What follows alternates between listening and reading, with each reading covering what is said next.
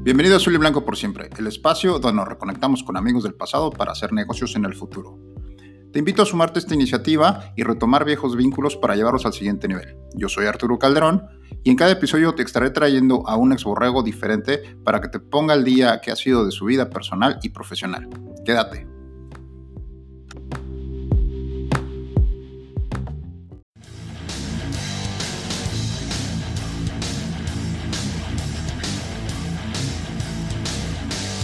Bienvenidos a otro episodio más de Azul y Blanco por siempre, el podcast donde nos reconectamos con viejos amigos del pasado para saber qué están haciendo en el presente y cómo nos pueden ayudar en el futuro. El día de hoy tengo el gusto de conectarme hasta la ciudad de Torreón, Coahuila, con mi buen amigo Raúl de la Vara. Hola Raúl, ¿cómo estás? Bien, gracias Arturo. Saludos a todos. Gracias por aceptar esta invitación, Raúl. Eh, por favor, vamos a ponernos al día. Recuérdanos, por favor, en la primera sección que es el kickoff tu nombre completo, el periodo en el que estuviste en Borregos Laguna, en tu caso son dos, como jugador y luego como entrenador, y eh, tu apodo durante este periodo, por favor.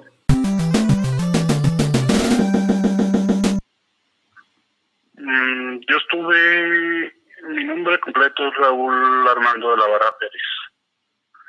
Eh, estuve eh, desde el 94 hasta el 98, cinco años de temporada mayor eh, como jugador. Como entrenador, pues estuve tanto en intermedia como en mayor desde el 97 más o menos, 97 hasta el 2003. Hasta el 2003 cuando se acabó el programa. Ok, Raúl, eh, ¿y tu apodo?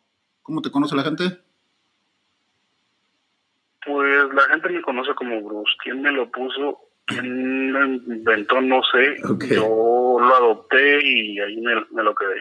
El Bruce, el Bruce, muy bien, sí, toda una leyenda. El Bruce en la laguna, tanto en fútbol como de coach. Ok, Raúl, vámonos por favor con el primer cuarto. En el primer cuarto, ponnos al día un poco en el tema personal. ¿Qué fue de ti desde que te dejamos de ver? En este caso, cuando terminó el programa de, de mayor. ¿A qué te dedicaste personalmente? Pues estuve trabajando en, en algunas uh, actividades independientes. Estuve eh, en algunas cosas por aquí y por allá. Después de que, de que se terminó la liga eh, en el programa de, del TEC de Monterrey, tuve oportunidad de entrar un año como entrenador en, en la VM seguí entrenando como, como coach de los Jaguares hasta el 2006. En, en esa época me fui para, para Colombia, me fui casi 10 años hasta el 2000, 2013. Me vine para acá y y desde entonces he estado como entrenador en, Jaguares. Ok, oye, ¿cómo es la vida en Colombia? ¿Cómo es, ¿Cómo es? Hemos escuchado que otras personas que han tenido que emigrar por una o por otra circunstancia le han pasado de alguna manera difícil en un país extranjero. ¿Para ti cómo, así, fue esta experiencia de trasladarte a, a Colombia? Buena, este, sí, sí, sobre todo si tienes que adaptarte a algunas cosas, a la comida y a la falta de la familia y los amigos, pero es un país de con tu mismo lenguaje, con básicamente con este casi las mismas costumbres. Este, no hay tanto problema, sí hay que adaptarse un poco. Cuando yo llegué, pues la situación estaba más complicada que en este momento, pero en realidad fue buena yo creo que sí, sí es un buen lugar para vivir. Oye, ¿en qué ciudad estuviste radicando en Colombia? norte de, Santander, en la ciudad de Cúcuta, frontera con Venezuela. ¿Qué te llevó a irte a, a, desplazarte para hasta allá? Pues yo antes de, de, de terminar mi elegibilidad, bueno, más bien yo terminé mi elegibilidad en el 98 y me casé con una colombiana en el 2000, en el 99, perdón. Y, y a partir del 2000 nos casamos en Colombia y a partir del 2000 estuvimos viendo aquí en, en Torreón. Y en el 2006, finales del 2006, nos fuimos para, para Colombia a probar suerte por allá. Ok, perfecto. Con esto nos queda muy claro lo que ha sido tu vida personal. Vámonos en el segundo cuarto. En el segundo cuarto ya nos platicaste un poco qué hacías en el ámbito profesional. Si quieres agregar algo del ámbito profesional o eh, qué te has dedicado eh, trabajando últimamente desde entonces. No, he, estado como independiente en algunos trabajos pequeños. Este, yo me titulé de ingeniero mecánico electricista aquí en la Universidad Autónoma de Coahuila, pero cuando me fui a Colombia ya allá aproveché el tiempo que estuve allá y, me puse a estudiar eh, diseño gráfico a nivel eh, técnico. Entonces ahí pasé tres años estudiando y también aproveché esos conocimientos y trabajé un poco en, en fotografía y en algunos trabajos de diseño. Ok, ok. Y ahora regresas a la laguna y te dedicas a la gran pasión de todos nosotros, el fútbol americano. Así es, de hecho cuando estuve yo allá en, Colombia aproveché también, estuve estuve viendo la oportunidad a ver si a ver si este, encontraba trabajo como entrenador, pero en el área, en el lugar donde yo donde yo me donde yo vivía no había el fútbol americano como tal. Y más más acá al centro del país sí sí lo había. Ahí solo había el, estaba por en, todavía en crecimiento el rugby. Oh. y, y me metí un semestre dos semestres de hecho como entrenador de rugby me, adentré en eso aprendí las reglas y, y todo y y me metí a una universidad como entrenador, pero en realidad no, no, no siguió ese proyecto. No te generó la misma pasión. Oye, cuéntanos en Colombia, ¿cómo está el fútbol americano? Porque yo he escuchado, pues creo que recientemente en el, en el SEM, en el campus, bueno, ahora el Campus México, creo que escuché que habían reclutado un par de jugadores de Colombia eh, en sus filas. ¿Cómo es el fútbol americano por allá? te digo que en la parte donde yo vivía no hay no hay fútbol americano o sea lo encuentras en Bogotá lo encuentras en Medellín en Cali pero si hay buenas ligas son ligas fuertes y, hay varios equipos que ya tienen tradición pero mm, no no me adentré mucho al fútbol americano de Colombia porque pues no tenía no lo tenía en la mano me, me resultaba muy lejos Perfecto, perfecto Raúl. Muy bien, vámonos por favor a relajarnos un poquito más y vámonos en el medio tiempo. En el medio tiempo te voy a pedir que me comentes una anécdota de curiosa que recuerdes de Borregos Laguna. Ah, caray, una anécdota curiosa. Pues uh, ya ves. Eh, hubo un año no recuerdo exactamente cuál, en que un fin de semana teníamos dos juegos. El sábado teníamos un juego en, perdón, el viernes creo que era viernes, no, recuerdo si era viernes y sábado o sábado y domingo, pero uno era en, en Tamaulipas y el otro era en, aquí en Torreón. Entonces, este, fuimos a, dividimos el equipo más o menos a la mitad y la mitad fue a, Tamaulipas. Este, íbamos todos, todos los que fuimos íbamos solo en el borreo.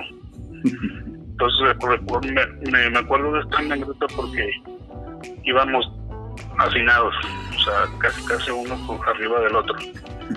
Entonces eh, algunos entrenadores nos tocó ir este, casi casi en las escaleras del autobús. Entonces fuimos, jugamos uh, contra Tamaulipas y regresamos y algunos de los que jugaron el, el, primer juego se doblaron y jugaron el segundo. Esa, esa, esa anécdota me acuerdo mucho porque te digo, tuvimos que irnos casi todo el tiempo con los entrenadores ahí sentados en el pasillo o en el las escaleras. Oye, ¿qué me dices? Yo fui, yo fui de esos, yo estuve esa temporada, yo fui de esos que, estuvieron en los dos juegos. Y qué me dices, llegamos a Tamaulipas, llegamos temprano y no, nos, no, había ni colchonetas para reposar ni nada y así nos aventamos el juego a mediodía. Eh, eh, en la tarde creo que era, y luego de regreso también todos amontonados. Y órale otra vez a, tratar de, de, echarle ganas para, para el segundo juego. Me acuerdo que fue mi primer año, pero sí estuvo, estuvo bueno esa, ese viajecito, ¿no? Sí, pues no, no, fue el único, pues ya hubo algunos otros, pero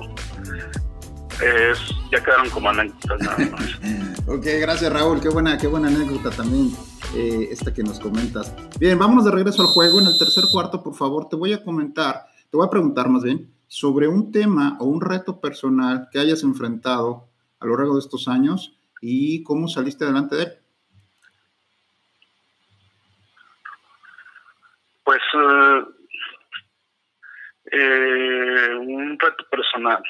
Bueno, el, yo creo que el más grande eh, reto fue fue pues enfrentarme a, la enfermedad que tengo en este momento. O sea, yo a finales de el año pasado eh, me, se me juntaron algunos problemas de pulmón, de riñón y de corazón que me llevaron al, hospital.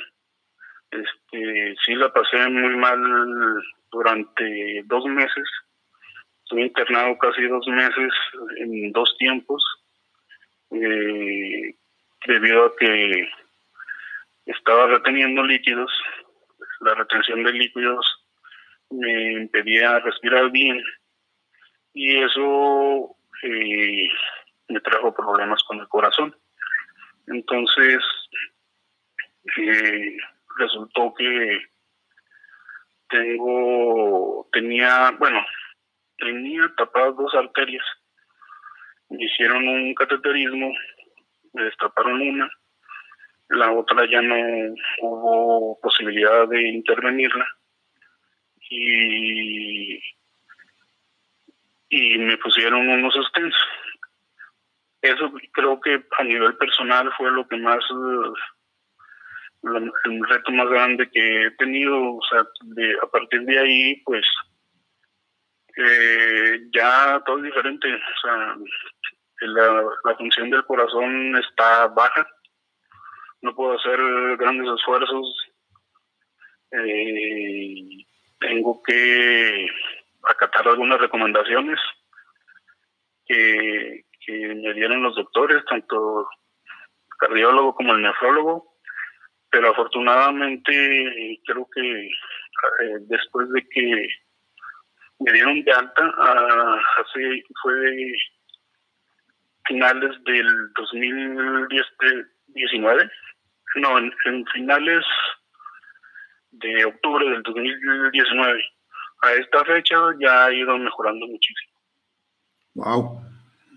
¿Cómo, sigues ahora? ¿Cómo, cómo has, ha evolucionado esto, estos padecimientos?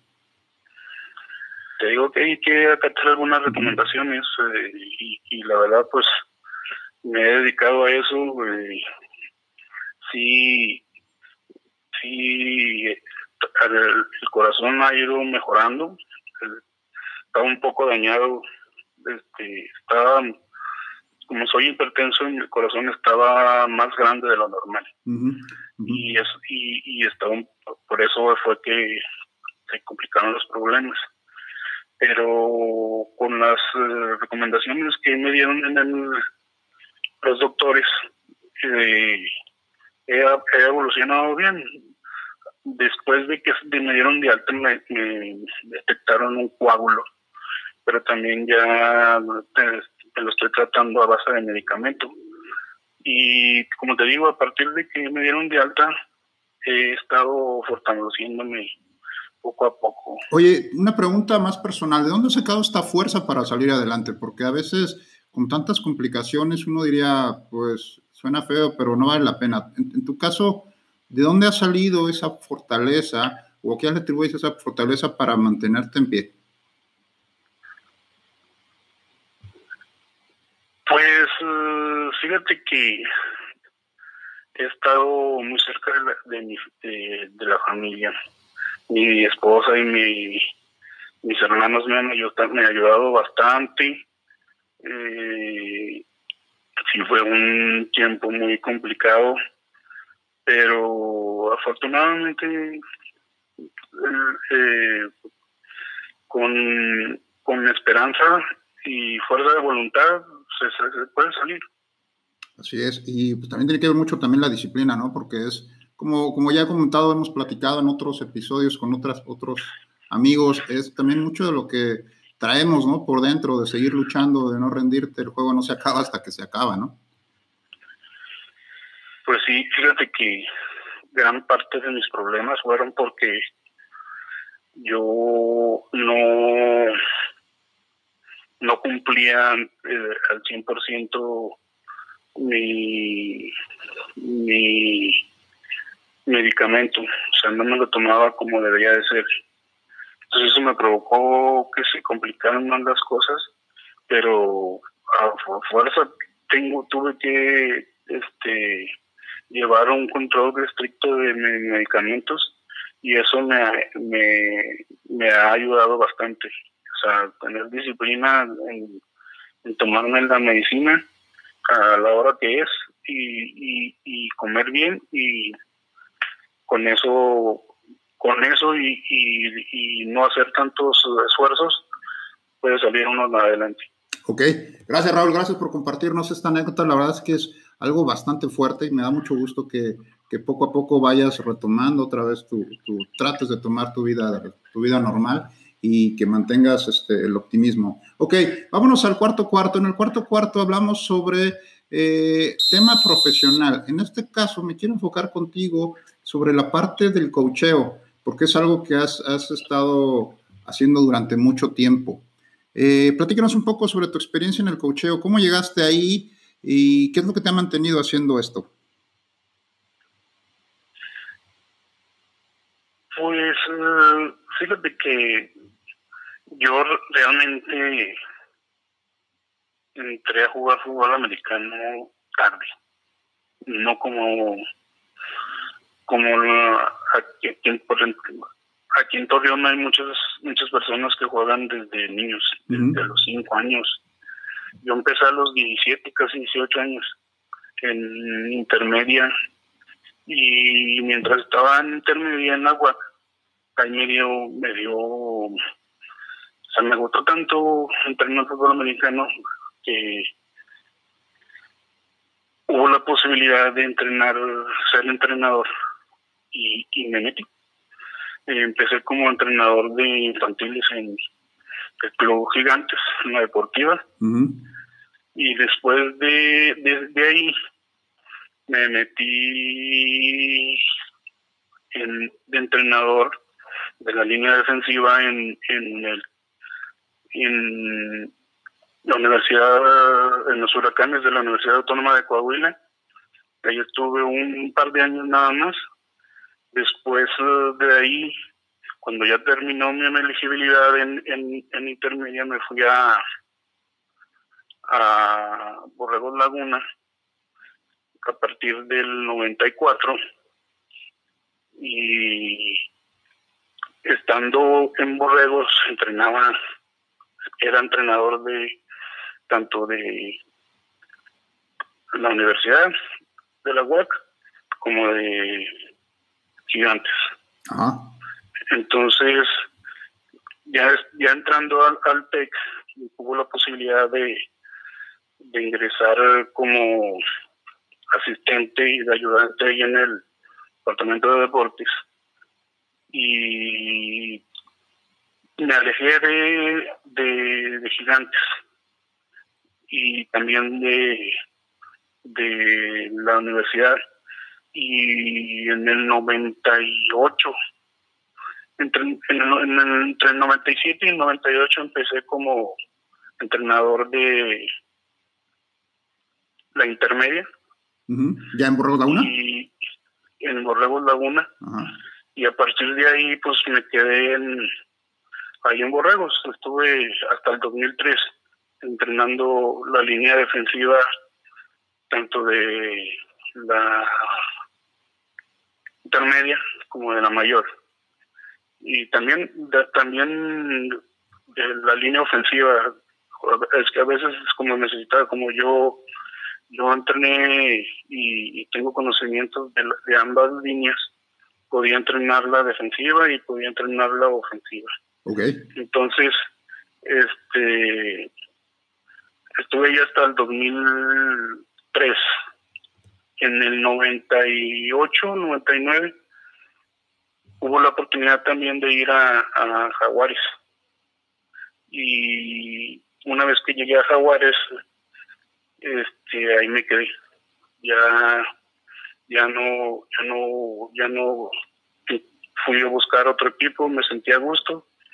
Y del 2003, desde, no, del 98 o 99 hasta el 2003, 2006, que me fui a Colombia, estuve ahí. Y ahora que regresé, pues eh, regresé otra vez a, a Hawái. Ok, oye, cuéntame sobre esta experiencia, sobre ser maestro, sobre ser coach, sobre ser de alguna manera mentor para los niños o para los jóvenes. Eh, ¿Para ti qué te ha dejado o cuál es la parte que más valoras de ser coach? Pues mira, la, principal razón es estar involucrado en, lo que me gusta, que es el fútbol americano.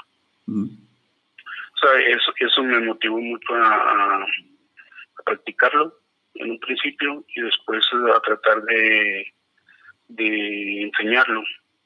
Eh, no es fácil, no es fácil, este, ahí luego los entrenamientos se tienen que tornar un poco repetitivos para que domines algunas destrezas y, las vayas eh, mejorando, pero este afortunadamente pues esto es disciplina. Con la disciplina es como como como sale uno adelante, entonces es lo que trata de enseñarle uno a los niños, a los jóvenes, porque he entrenado tanto niños como jóvenes, que la disciplina es, es lo que lo que hace el maestro. Oye, tú que has estado en contacto hoy con los chicos más, este, digamos que estas generaciones más recientes, ¿cómo se compara la disciplina, la atención, eh, la parte de poder ser, digamos que ser coachables, los chavos de hoy con los chavos que a lo mejor te tocó hace 10 años, en el 2013 o un poco antes? No veo diferencia, la verdad. Sí, sí hay, pues obviamente eh, los, los niños de ahora están mucho más despiertos. Están mucho más despiertos eh, por, por porque ha ido avanzando la, la, la vida.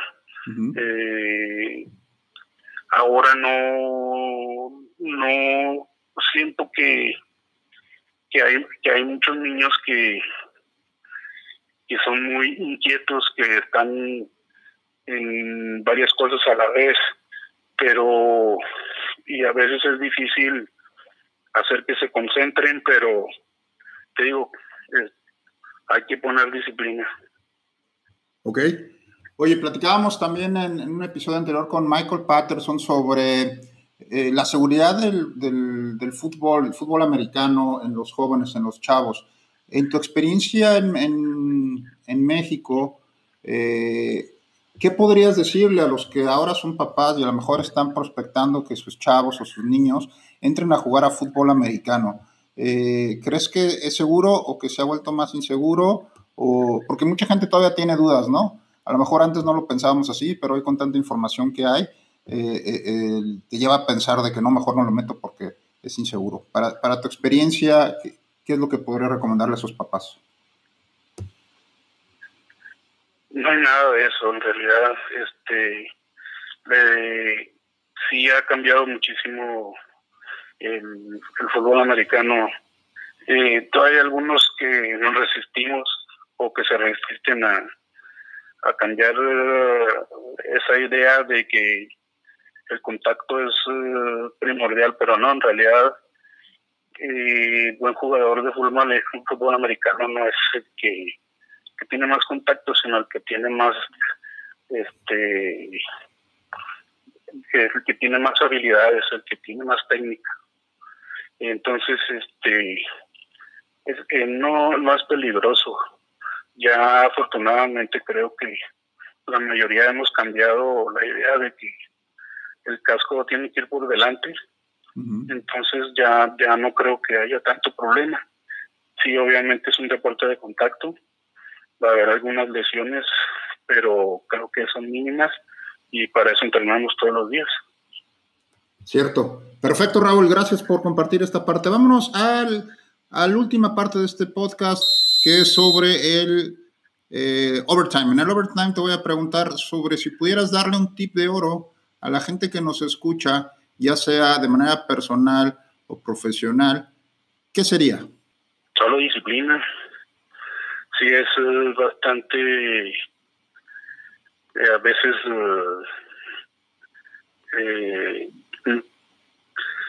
no sé cómo decirte, este, la disciplina nos, nos, es la que nos puede sacar adelante.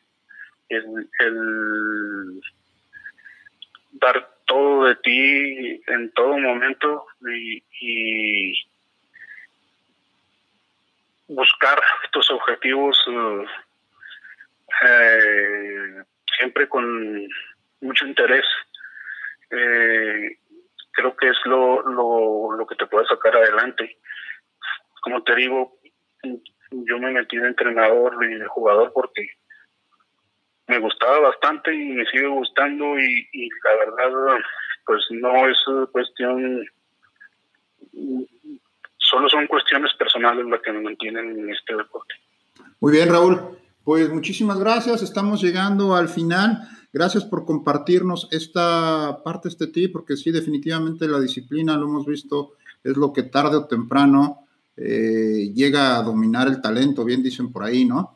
Ok, muchas gracias Raúl por acompañarnos en este podcast. Gracias a todos ustedes por escucharnos durante estos 25 minutos.